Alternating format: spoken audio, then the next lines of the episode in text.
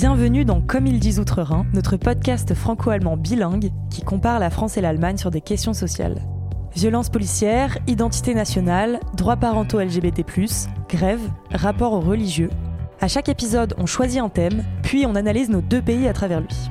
Ici, on s'attaque à des aspects culturels qui ne sont presque jamais abordés dans les autres ressources franco-allemandes. Pourtant, ce sont des sujets qui, selon nous, permettent de comprendre en profondeur le pays voisin, mais aussi notre propre pays. Alors, adeptes de l'Allemagne, de la France ou des questions sociales, vous faites bien d'écouter comme ils disent Outre-Rhin. Dans cet épisode, on va se pencher sur la grève. La France reçoit souvent le titre de championne de la grève. Bon, ça dépend des méthodes de sondage, mais on la place régulièrement dans le top 3 des pays européens qui font le plus grève, alors que l'Allemagne enregistre traditionnellement des taux de grève beaucoup plus bas. Donc on va analyser un pays puis l'autre pour comprendre en quoi cet écart est lié à des cultures du conflit, des cultures de la négociation et des cultures syndicales très différentes. On va commencer avec la France pour la première partie de cet épisode. Et pour ça, on a le plaisir d'accueillir Stéphane Siro. Bonjour, merci d'avoir accepté de répondre à nos questions. Vous êtes spécialiste de la sociologie des grèves, du syndicalisme et des relations sociales. Et vous êtes aujourd'hui notre expert français sur le sujet. Pour commencer, posons les termes. Est-ce que vous pourriez nous dire ce qu'est la grève en une phrase?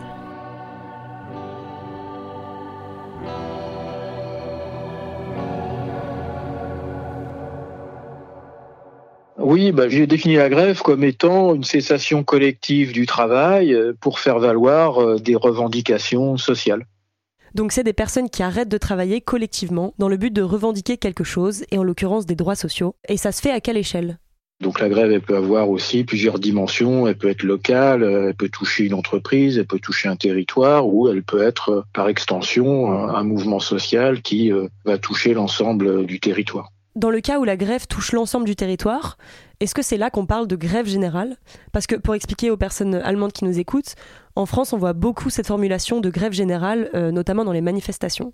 Le terme de grève euh, générale, c'est euh, dans l'histoire des grèves en France un concept qui est né de l'idée selon laquelle par l'arrêt de la production, les travailleurs parviendraient à leur émancipation, c'est-à-dire au bout du compte, à renverser euh, le capitalisme. La notion de grève générale, euh, dans l'histoire française, dans l'histoire du syndicalisme français, c'est vraiment cette dimension-là, c'est-à-dire une dimension au-delà même de la seule revendication sociale qui a une importance politique. Hein. c'est une des particularités françaises d'ailleurs, d'avoir conféré au fond à la pratique gréviste une dimension possiblement politique. Donc c'est pourquoi je préfère, quand il s'agit de mouvements sociaux qui touchent l'ensemble du pays, parler de grève généralisée, c'est-à-dire une cessation du travail qui va à la fois euh, irriguer l'ensemble du territoire et euh, un grand nombre euh, de professions. Et vous avez un exemple de cette grève généralisée?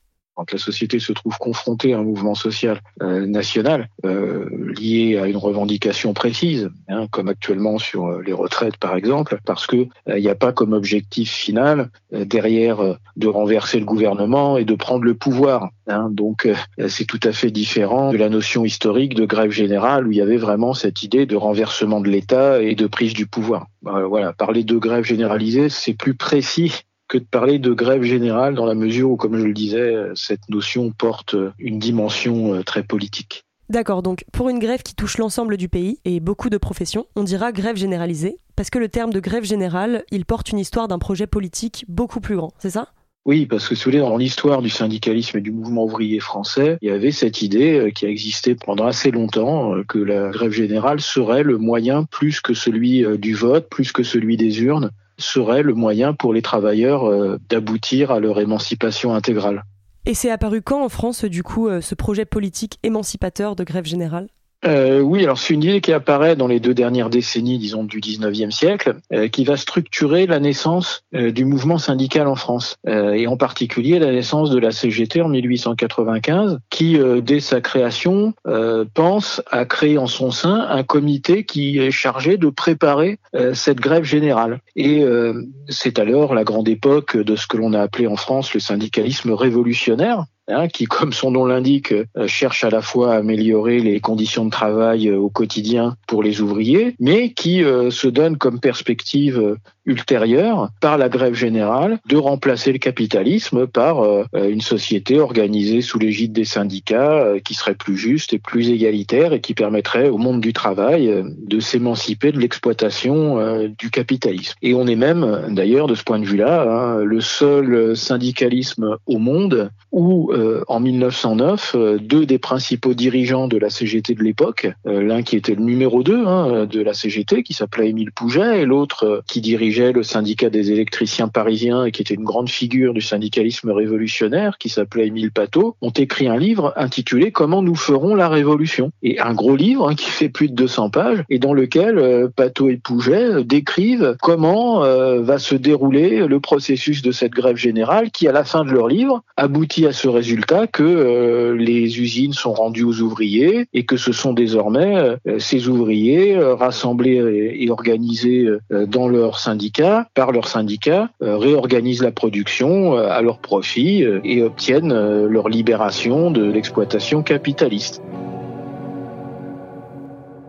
Donc il y a vraiment cette idée-là qui est la grande idée euh, du syndicalisme français tel qu'il se construit entre la fin du 19e siècle et le début du 20e siècle. Alors après, euh, même si l'expression elle est réutilisée de manière récurrente, hein, même aujourd'hui euh, au 21e siècle, dans les manifestations sociales, on entend souvent évoquer cette notion de grève générale mais en réalité, euh, elle a beaucoup perdu de son intensité politique et je dirais qu'aujourd'hui et au fil du temps, euh, les organisations syndicales ont, euh, je dirais, largement abandonné la perspective de renversement du capitalisme sous leur égide, même si dans les statuts des syndicats, certains continuent d'évoquer la fin du régime d'exploitation subi par le biais du capitalisme, il n'en reste pas moins que aucune grande organisation syndicale aujourd'hui ne prépare une grève générale au sens politique du terme un projet qui d'ailleurs n'a jamais euh, été euh, mis en œuvre en réalité. Il y a une ou deux tentatives comme ça d'organisation d'une grève générale, mais c'est resté vraiment très embryonnaire et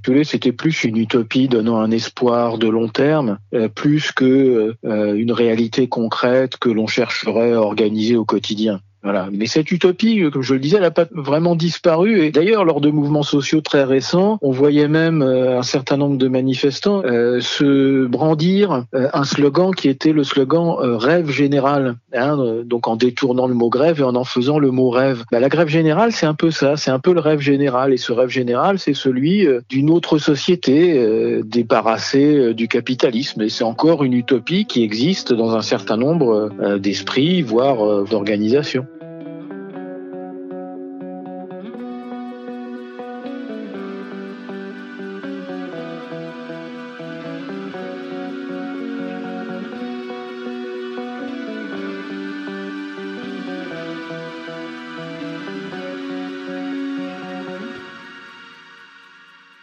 Merci pour ces précisions. Si on en revient à la grève en tant que telle, il y a quelque chose qui semble très important à préciser, c'est que ces arrêts de travail installent un rapport de force avec l'entreprise ou la société, mais il y a quelque chose d'important à prendre dans ce rapport de force, c'est que les salariés, eux, à chaque journée de grève, euh, ils perdent une journée de salaire. Oui, la grève, elle a un coût d'abord pour ceux qui la font. Euh, ce qui est compliqué dans une grève dès lors qu'elle dure euh, plusieurs jours, c'est évidemment de pouvoir euh, tenir. Hein. Voilà, c'est quand même ça l'enjeu, être capable d'épuiser plus vite son adversaire que de s'épuiser soi-même. Hein. C'est d'ailleurs la raison pour laquelle dans les grèves, dans l'histoire des grèves, la question de ce qu'on appelle communément les secours de grève, les caisses de grève, hein, c'est-à-dire les aides en nature ou en argent qui sont fournies, ont toujours eu beaucoup d'importance. Hein, parce que euh, tout simplement, euh, beaucoup de conflits sociaux s'inscrivent dans la durée. Donc il est bien évident qu'à partir du moment où un conflit commence à durer plusieurs jours, voire euh, plus rarement plusieurs semaines, il est bien évident que ceux qui la font doivent pouvoir tenir. Hein. et donc la question financière, elle s'installe très vite dans le rapport de force. Pour les personnes qui ne connaissent pas, la caisse de grève, c'est un peu comme une cagnotte qui est lancée à l'initiative d'un mouvement social et souvent d'un syndicat précis. C'est une cagnotte qui est ouverte à tout le monde et le but principal euh, de la caisse de grève, ça va être de compenser tout ou partie du salaire non perçu par les grévistes, euh, les jours de travail perdus quoi. Et c'est vraiment euh, un système de solidarité. Et puis, alors à propos de, la question financière, un des, une des faiblesses hein, des syndicats français, c'est de ne pas avoir de caisse de grève suffisamment alimentée. Hein, ce qui veut dire que la plupart des syndicats en France ne sont pas en mesure de remplacer de manière suffisamment significative une journée de salaire perdue. Hein. Alors qu'en Allemagne, vous avez des grands syndicats, je pense par exemple à IG Metall, quand il y a une mobilisation, euh, ils ont euh, une caisse de grève qui est euh, bien fournie hein, et qui permet quand même largement de venir en aide aux grévistes et de leur fournir une sorte de salaire de remplacement. En France, on est quasiment incapable de faire cela, en tout cas incapable de le faire dans la durée. mais ce qui correspond aussi à des taux de syndicalisation qui sont très faibles. Hein. Les syndicats français, c'est 10% de taux de syndicalisation. Donc évidemment, ça donne des moyens qui sont quand même des moyens assez limités. Le taux de syndicalisation, euh, c'est donc la proportion euh, des salariés syndiqués en fonction de l'effectif global des salariés dans une profession ou dans un secteur donné. En gros, ça veut dire qu'en France, euh, pour 100 salariés, on en a seulement 10 qui sont syndiqués. Pour continuer sur les questions un peu techniques de la grève, euh, c'est quoi les différentes formes que peuvent prendre ces arrêts de travail collectifs? Les arrêts de travail peuvent prendre plusieurs formes. Il y a la forme traditionnelle, hein, qui est euh, l'arrêt euh, de la production un jour J et qui va durer plusieurs jours, voire plusieurs semaines, voire à certaines époques même plusieurs mois, hein, jusqu'à temps que le rapport de force aboutisse à un résultat qui puisse être parfois positif, parfois négatif, souvent aboutissant à un compromis. Bon, ça c'est la grève grève classique, la grève de plusieurs jours qui est reconduite de jour en jour qui peut elle-même d'ailleurs hein, prendre plusieurs formes. Vous avez diverses euh, techniques euh, de grève, par exemple. Euh, vous avez ce qu'on appelle la grève tournante, c'est-à-dire que atelier par atelier, à tour de rôle, les salariés ou les ouvriers vont se mettre en grève. Ou je l'ai étudié par exemple sur des chantiers du bâtiment, notamment à l'époque de la construction du métro parisien, où les terrassiers qui construisaient ce métro parisien se mettaient en grève chantier après chantier, ce qui permettait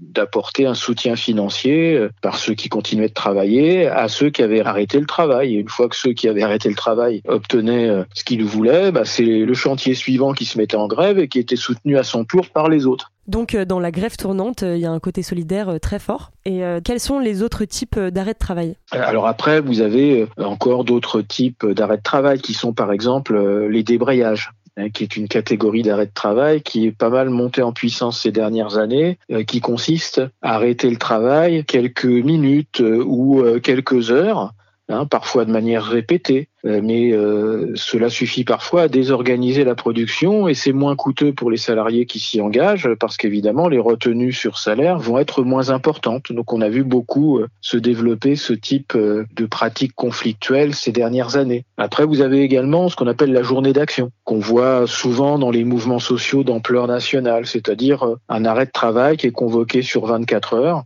Hein, accompagné d'une manifestation et qui peut être répété à intervalles réguliers, mais qui est différent euh, euh, de la grève reconductible dans la mesure où euh, il s'agit d'une date précise où les syndicats appellent à la grève pour une durée de 24 heures et le lendemain le travail reprend. C'est ce qu'on appelle aussi d'ailleurs les grèves les grèves carrées. Euh, il y a les grèves avec euh, occupation, hein, euh, qui sont apparues principalement en France au moment du Front populaire. Il y en avait eu quelques-unes avant, mais c'est surtout le Front populaire qui a popularisé cette pratique, hein, à savoir une grève qui est accompagnée d'une occupation du lieu de travail. Les ouvriers grévistes, au lieu de quitter leur lieu de travail, ils y restent.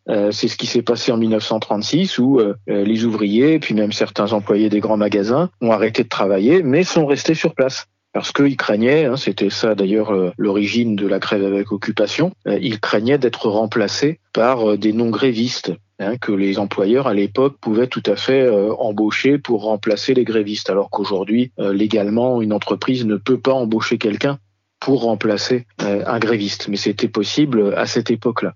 Donc la grève avec occupation permettait d'éviter que le travail soit relancé par des ouvriers que le patron aurait embauchés exprès pour euh, casser en quelque sorte euh, la grève. alors après, vous avez ce qu'on appelle aussi la grève perlée, qui est une succession d'arrêts de travail, soit de courte durée, un peu comme le débrayage, ou alors de ralentissement de l'activité. Donc c'est pas toujours euh, un arrêt complet du travail, mais on va ralentir la production de manière à toucher au porte-monnaie en quelque sorte de l'entreprise et à faire pression sur l'employeur dans le cadre euh, d'un rapport de force. Donc grève classique, grève tournante, débrayage, journée d'action, grève d'occupation, grève perlée. Après il y a d'autres formes de grève qui normalement sont interdites. Euh, je pense par exemple à la grève du zèle, c'est-à-dire on ne fait pas grève, on continue à travailler, mais on applique à la lettre tous les règlements de manière à ralentir l'exécution du travail. Hein, en suivant euh, pas à pas euh, toutes les règles euh, qui sont édictées dans le fonctionnement d'une entreprise. Par exemple, pour donner une image concrète, à une époque, avant la Seconde Guerre mondiale, les cheminots le faisaient régulièrement. À l'époque, il était inscrit dans les consignes de sécurité qu'avant de traverser un ouvrage d'art, hein, comme un pont par exemple, le conducteur de la locomotive était censé descendre de sa locomotive et s'assurer que le pont était en bon état et qu'il pourrait passer en toute sécurité. En temps normal, la plupart du temps, ils ne le faisaient pas. mais quand ces cheminots ne se mettaient pas en grève, mais voulaient quand même faire valoir leur mécontentement, eh bien, ils pratiquaient la grève du zèle, c'est-à-dire que là, pour le coup, eh bien, ils arrêtaient leur locomotive, ils descendaient et ils allaient voir systématiquement si le pont était bien en place. Donc ça retardait, si vous voulez, ça désorganisait le fonctionnement de la ligne de chemin de fer. Donc il y a une grande inventivité hein, de la grève et ce qui est frappant, c'est qu'au travers de son histoire, elle s'adapte aux circonstances.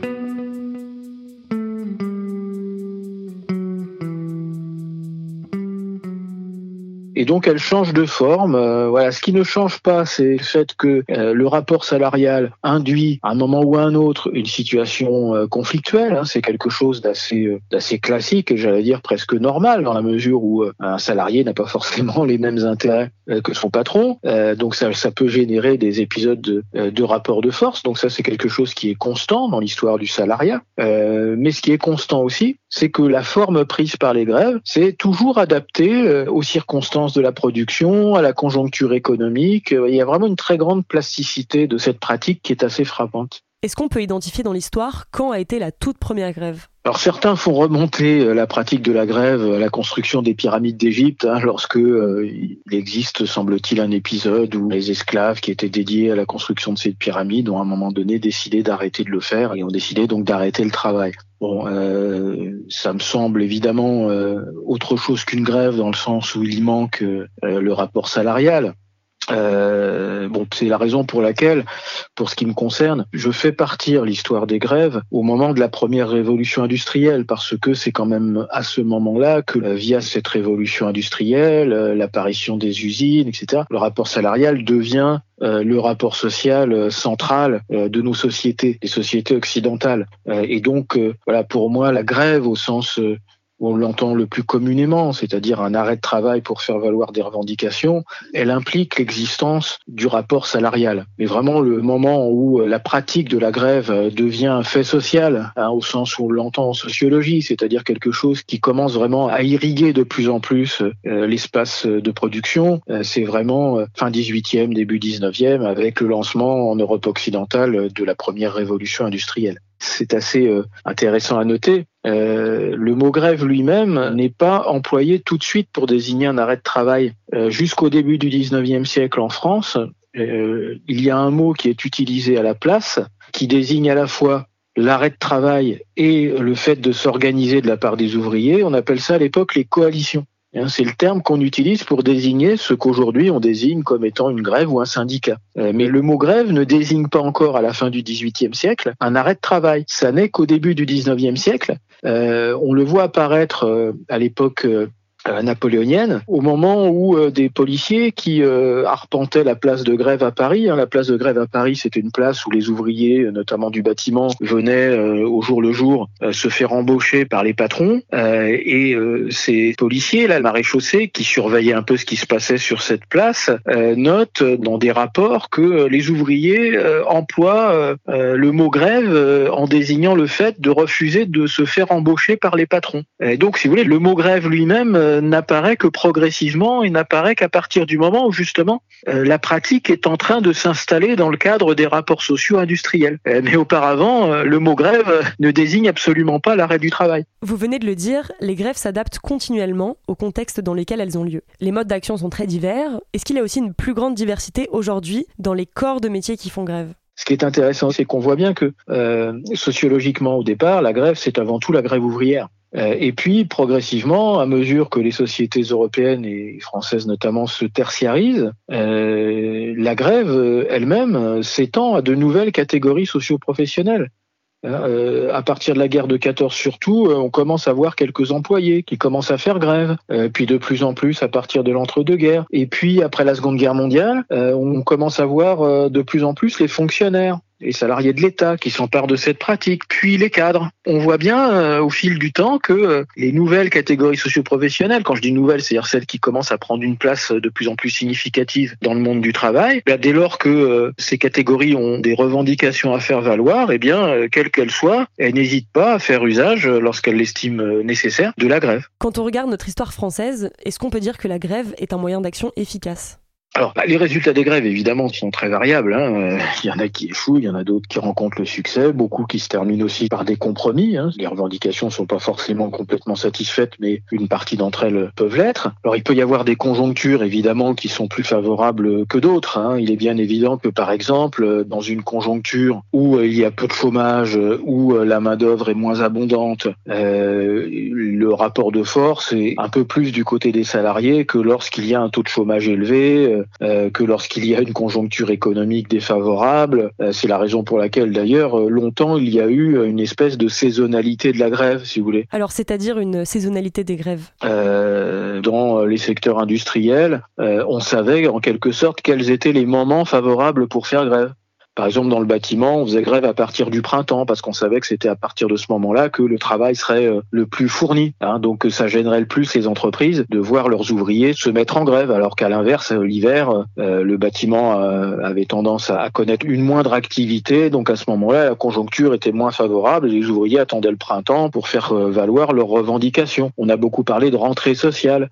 Hein, c'est-à-dire qu'en général, après les vacances d'été, euh, il y avait euh, une phase euh, pendant laquelle, à la reprise du travail après le mois d'août, il pouvait y avoir des mobilisations qui se déployaient. Et c'est assez logique, sous les ceux qui font grève, sauf évidemment quand il s'agit, parce qu'il faut distinguer deux catégories de grèves qui sont soit les grèves défensives pour éviter la dégradation des conditions de travail, soit les grèves offensives pour les améliorer. Donc évidemment, quand il s'agit de grèves défensives, c'est-à-dire de grèves qui réagissent à ce qui est perçu comme une atteinte aux conditions de travail, bon là, elle peut intervenir n'importe quand. Hein. C'est une réponse immédiate. Par exemple, euh, si un employeur euh, décide euh, d'accroître votre production pour le même salaire, de modifier l'organisation du temps de travail à votre désavantage, ou décide de diminuer votre salaire, bon bah là, vous allez réagir dans l'immédiat. C'est une situation qui correspond à une dégradation des conditions de travail, soit en matière salariale, soit en matière de durée du temps de travail, soit en matière parfois de sécurité aussi, par exemple.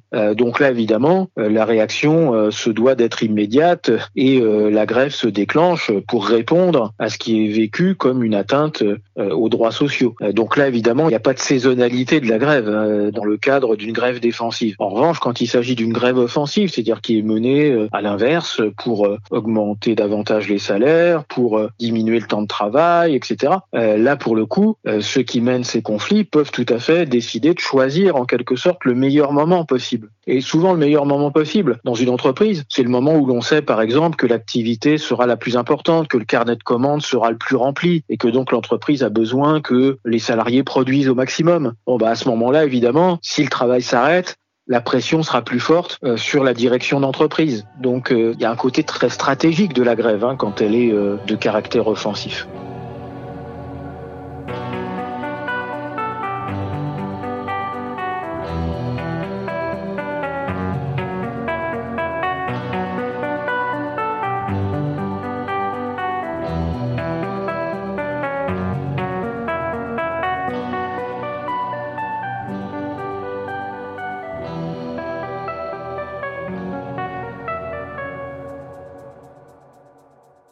Choisir le moment où l'entreprise a de gros enjeux pour la mettre en difficulté le plus possible avec la grève et donc avoir un meilleur moyen de pression. Donc si on reprend la grève défensive, ce serait par exemple la grève qui a lieu en France en ce moment face à la réforme des retraites. On se mobilise pour répondre à un changement de loi qui est perçu comme une atteinte aux droits sociaux. Et ce serait quoi un exemple de grève offensive du coup?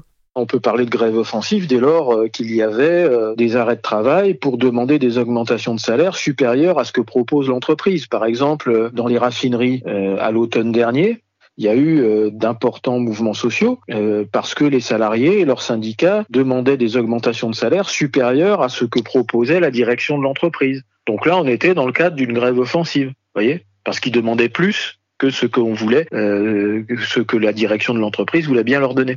Alors en France, une des particularités de notre histoire sociale, c'est précisément que une grande partie des droits sociaux les plus importants ont été conquis par la grève, ont été conquis par le rapport de force. Euh, on peut prendre euh, quelques exemples. la journée de 8 heures, par exemple, hein, qui est une grande revendication ouvrière, Elle est votée euh, par euh, la Chambre des députés en fin avril 1919 parce que euh, ces députés craignent un 1er mai qui soit très agité, ce qu'il a été d'ailleurs. Donc il s'agissait d'essayer en amont de calmer un mouvement social dans un moment où par ailleurs il y avait une grande époque là de en 1919-1920 au sortir de la Première Guerre, une grande époque d'effervescence sociale en France et en Europe. et donc évidemment la crainte de voir les grèves s'amplifier euh, que de voir un, un 1er mai qui débouche euh, sur euh, un mouvement social d'importance a convaincu quelques jours avant le 1er mai les députés de voter cette journée de 8 heures qui était réclamée depuis la fin du 19e siècle par les ouvriers et leurs syndicats. Vous prenez les congés payés en 1936 au moment du Front populaire,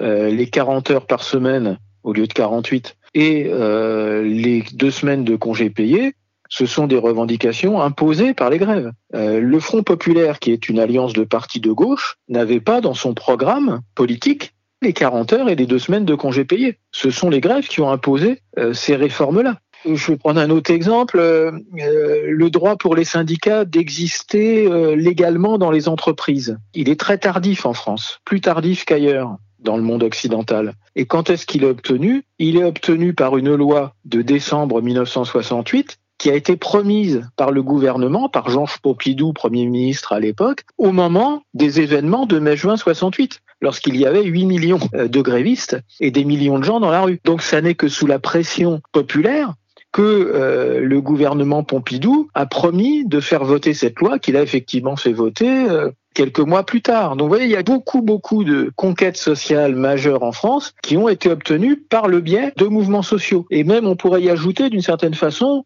ce qui se passe à la libération euh, la création de la sécurité sociale, des comités d'entreprise. Alors c'est pas au sens strict du terme imposé par des grèves, mais c'est imposé par l'engagement dans la résistance des syndicalistes, euh, beaucoup également euh, de communistes, et tout ça aboutit à ce qu'on appelle le programme du Conseil national de la résistance, qui acte en quelque sorte la présence dans le cadre de la résistance d'une grande partie du mouvement ouvrier, syndical et politique. Et donc, il est estimé légitime que tout cela aboutisse, une fois la guerre terminée, sur de grandes réformes sociales. Donc voilà, c'est assez rare en fait en France que des grands progrès sociaux aient été acquis euh, uniquement euh, par la loi. Il y en a quelques-uns. Euh, par exemple, lorsque François Mitterrand est élu en 1981, dans la foulée, il fait voter la cinquième semaine de congés payés, les 39 heures. Bon, voilà, là, là on n'est pas dans le cadre d'un mouvement social. Mais c'est vrai quand même hein, que les mouvements sociaux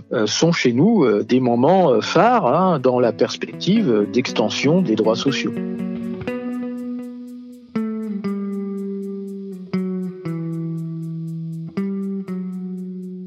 Est-ce qu'on pourrait dire qu'en France, euh, on a une culture du conflit? Il y a une dimension très culturelle là-dedans.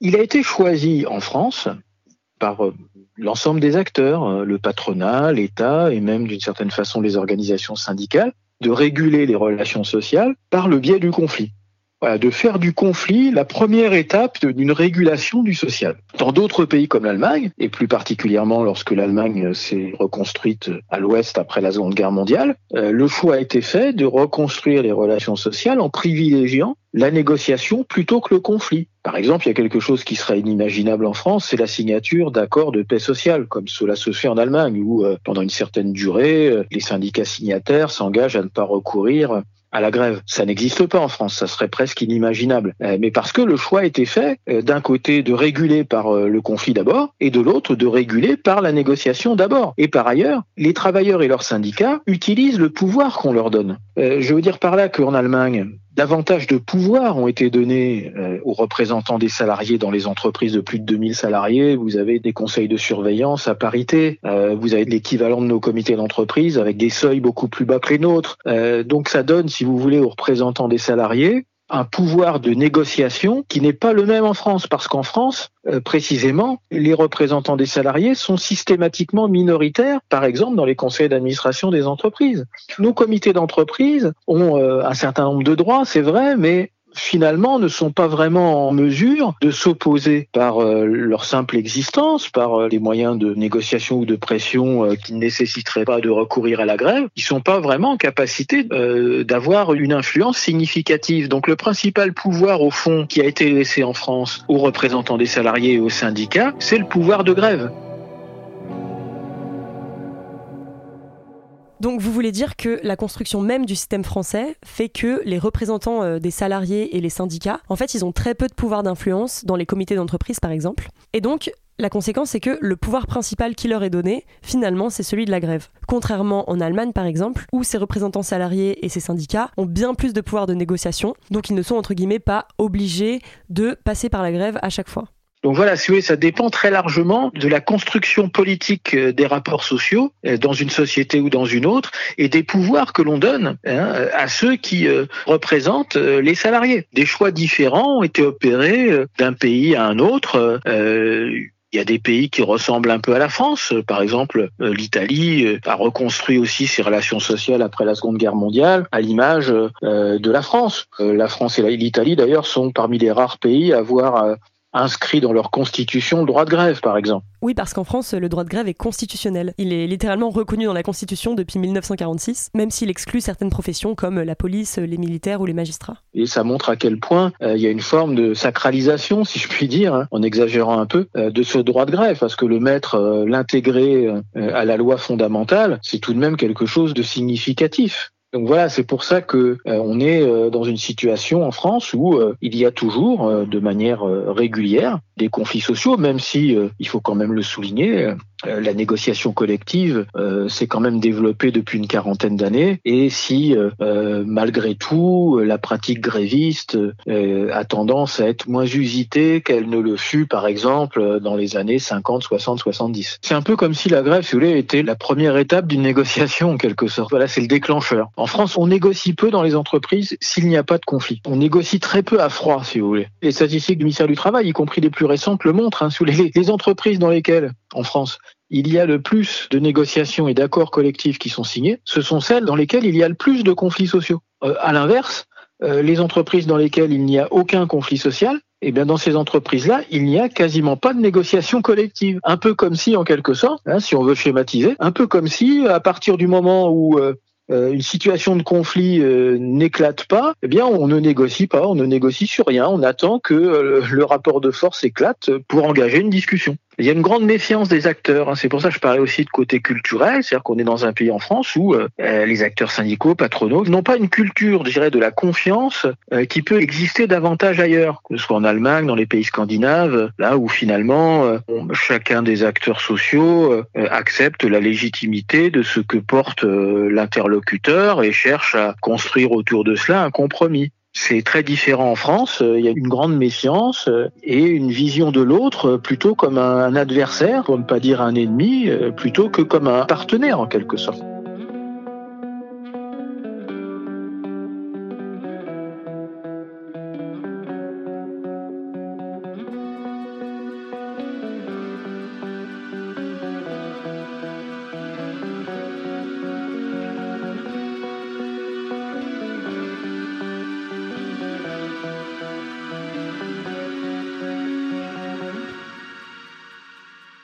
On peut dire qu'une de nos spécificités par rapport à la grève en France, c'est qu'on a cette culture du conflit liée à notre organisation politique.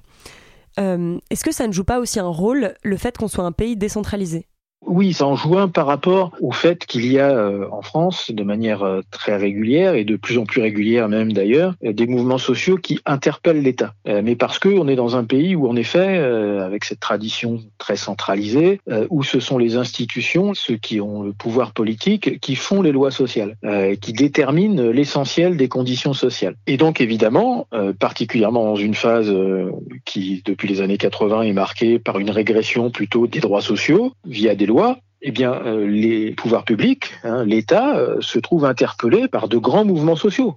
Hein, ça, c'est une particularité française, alors qu'on ne retrouve pas ou beaucoup moins ailleurs, parce que précisément, ailleurs, il n'y a pas forcément cette tradition centralisée et on n'a pas forcément un État ou un appareil d'État, des institutions qui font la loi sociale. Euh, c'est le cas en Allemagne, par exemple, hein, euh, où euh, les conditions sociales euh, ne sont pas déterminées, pour l'essentiel en tout cas, par des lois générales que l'État fait voter. Je me souviens qu'il n'y a pas très longtemps, à l'époque d'Angela Merkel, quand il avait été décidé d'instaurer une sorte de SMIC allemand, ça avait généré, hein, si je dis pas de bêtises, de grands débats, parce que il n'y a pas cette habitude d'interventionnisme de l'État dans le champ social, ce qui fait qu'en Allemagne, par exemple, les, ce que les Allemands appellent les grèves politiques, hein, c'est-à-dire justement celles qui interpellent euh, des lois euh, de l'État, ne sont pas autorisées. Euh, comment ça, les Allemands ne peuvent pas faire grève pour interpeller l'État? Évidemment, qui chez nous est inimaginable, mais parce que chez nous, en France, c'est l'État qui fait le droit social. Un peu pareil en Angleterre. En Angleterre, il est très rare que l'État soit directement interpellé par de grands mouvements sociaux comme ceux qu'on connaît en France, parce que de la même manière, les conditions de travail, les conditions sociales sont avant tout déterminées dans les entreprises, dans les secteurs d'activité, dans les branches. Euh, et donc, euh, ça génère beaucoup moins de conflits d'ampleur nationale et interprofessionnelle. C'est vraiment une des spécificités françaises. Merci pour ces précisions. Et pour revenir à ma question de tout à l'heure, euh, et peut-être conclure avec ça, comment une grève peut-elle être efficace? Ah ben, il est évident que ce qui fait l'efficacité d'une grève, c'est son pouvoir de perturbation, c'est sa visibilité le coût qu'elle peut avoir pour l'entreprise. Il est bien évident qu'une grève qui n'a pas d'impact social, hein, qui est invisible, qui euh, ne permet pas de désorganiser la production ou de freiner euh, le développement de l'entreprise, bah, il est évident que ces grèves-là, elles ont les plus grandes difficultés à obtenir de quelconques résultats. Euh, c'est aussi simple que ça. Le vrai pouvoir de la grève, il est là. C'est la raison pour laquelle, d'ailleurs, en France, on se déchire beaucoup dès lors que des pouvoirs envisagent de limiter justement l'impact des grèves. Hein, en instaurant un service minimum ou des choses comme ça. Parce que chacun sait bien que euh, la seule efficacité de la grève, c'est justement son pouvoir de perturbation. Et si vous lui retirez ce pouvoir, elle n'existe plus. Vous pouvez tout à fait maintenir le droit de grève, mais si euh, à côté de ce droit de grève euh, sont mis en place des dispositifs qui amortissent le pouvoir perturbateur de la grève, c'est comme si en réalité vous en laissiez la lettre, mais vous en retiriez l'esprit en quelque sorte. Et il y a déjà eu des tentatives pour casser les grèves? Oui, bien sûr. Alors il y a même une époque où elle était interdite. Jusqu'en 1864, la grève était formellement interdite le fait d'arrêter le travail pouvait conduire devant les tribunaux. Et, chaque année, euh, il y avait des peines qui étaient données euh, à des grévistes. Euh, ça pouvait même aller parfois jusqu'à des peines de prison hein, pour ceux qu'on appelait les meneurs, hein, ceux qui avaient dirigé un conflit. et puis, on en voyait aussi hein, régulièrement, plus particulièrement quand certaines foules faisaient peur. Je pense par exemple aux grèves de mineurs hein, au 19e siècle, qui effrayaient un peu le pouvoir. on en voit l'armée réprimer ces grèves. Et, assez régulièrement, on voit des conflits sociaux euh, émaillés, déchauffourés, avec des blessés, voire des morts, généralement plutôt du côté des grévistes, euh, bien sûr. Euh, bon, voilà, il y a eu Clémenceau, par exemple, un grande figure de la Troisième République française. Clémenceau s'est vu affublé du titre de briseur de grève. il pas, au début du XXe siècle, à envoyer les forces de l'ordre réprimer les arrêts de travail. Après, progressivement, l'État s'est voulu un peu plus médiateur, si vous voulez, dans le cadre des conflits sociaux, n'abandonnant pas complètement son rôle répressif mais euh, privilégiant peu à peu un rôle d'arbitre en quelque sorte. Voilà, et acceptant parfois lui-même aussi hein, d'être euh, l'objet, d'être euh, le destinataire hein, des conflits sociaux. c'est arrivé bien sûr fréquemment depuis la Seconde Guerre mondiale, avec généralement, en tout cas jusqu'aux années 80-90, une tendance à un moment donné pour faire baisser la pression, d'engager des négociations pour que les mouvements s'arrêtent. Pour moi, depuis une bonne vingtaine d'années, euh, les pouvoirs publics en France ont pris cette habitude, que je trouve pour ma part assez malsaine, euh, de ne plus céder face aux mouvements sociaux, y compris lorsque ces mouvements permettent à ceux qui les mènent euh, de mettre en place un rapport de force de haut niveau. C'est ce qui se passe en ce moment hein, sur le conflit des retraites. Hein, on a un mouvement social de très haut niveau et où pour autant le pouvoir politique non seulement ne cède pas, mais même ne négocie pas. Et ça me paraît tout à fait malsain parce que le rôle du conflit social a longtemps été finalement de purger en quelque sorte les malaises sociaux ou les mécontentements sociaux.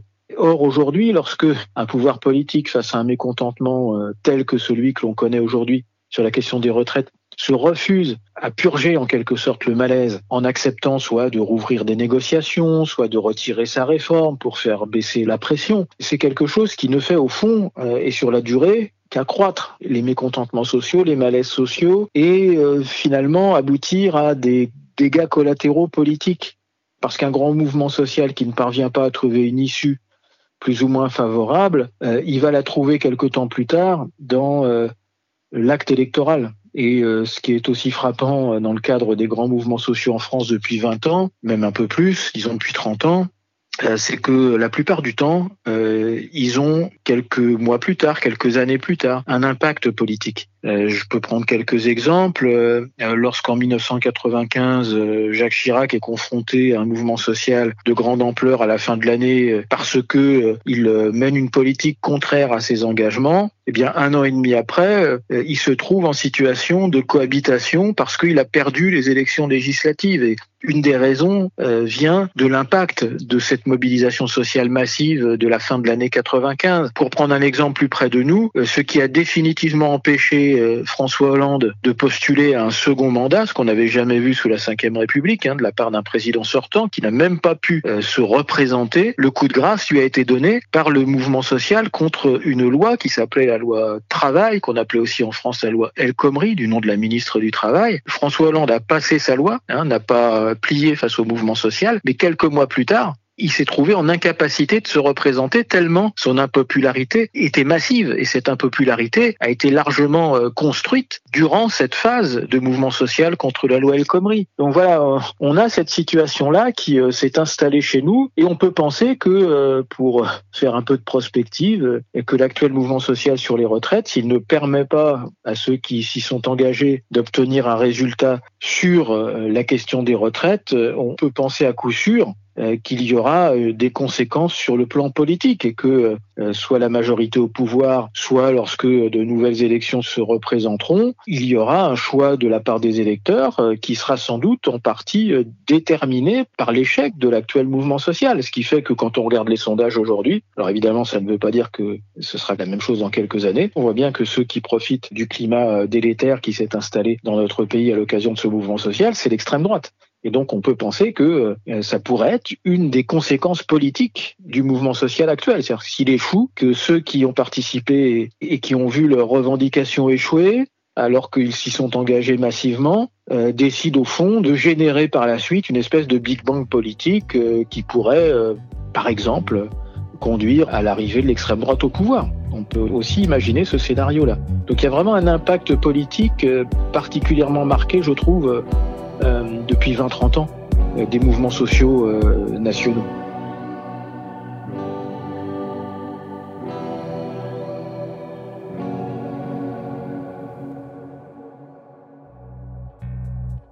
On va rester sur cette dernière réponse. au nom de l'équipe, merci beaucoup Stéphane Siro d'avoir accepté notre invitation. Merci aussi à toutes les personnes qui nous écoutent. On espère que vous avez aimé cette première partie de l'épisode et que vous avez hâte de savoir ce qui se trame de l'autre côté du Rhin niveau grève. Alors maintenant, place à l'Allemagne pour la deuxième partie de cet épisode, que vous pourrez retrouver juste en dessous.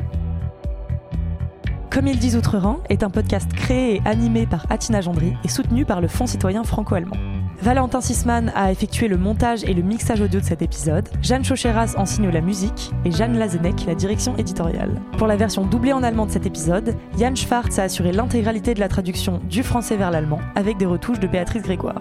Jan Schwartz a également prêté sa voix pour doubler l'expert Stéphane Siro et Florence de Schlichting a prêté la sienne pour doubler la voix de la journaliste Atina Gendry. Vous pouvez retrouver ce podcast sur toutes les plateformes d'écoute et s'il vous a plu, n'hésitez pas à en parler autour de vous. À bientôt!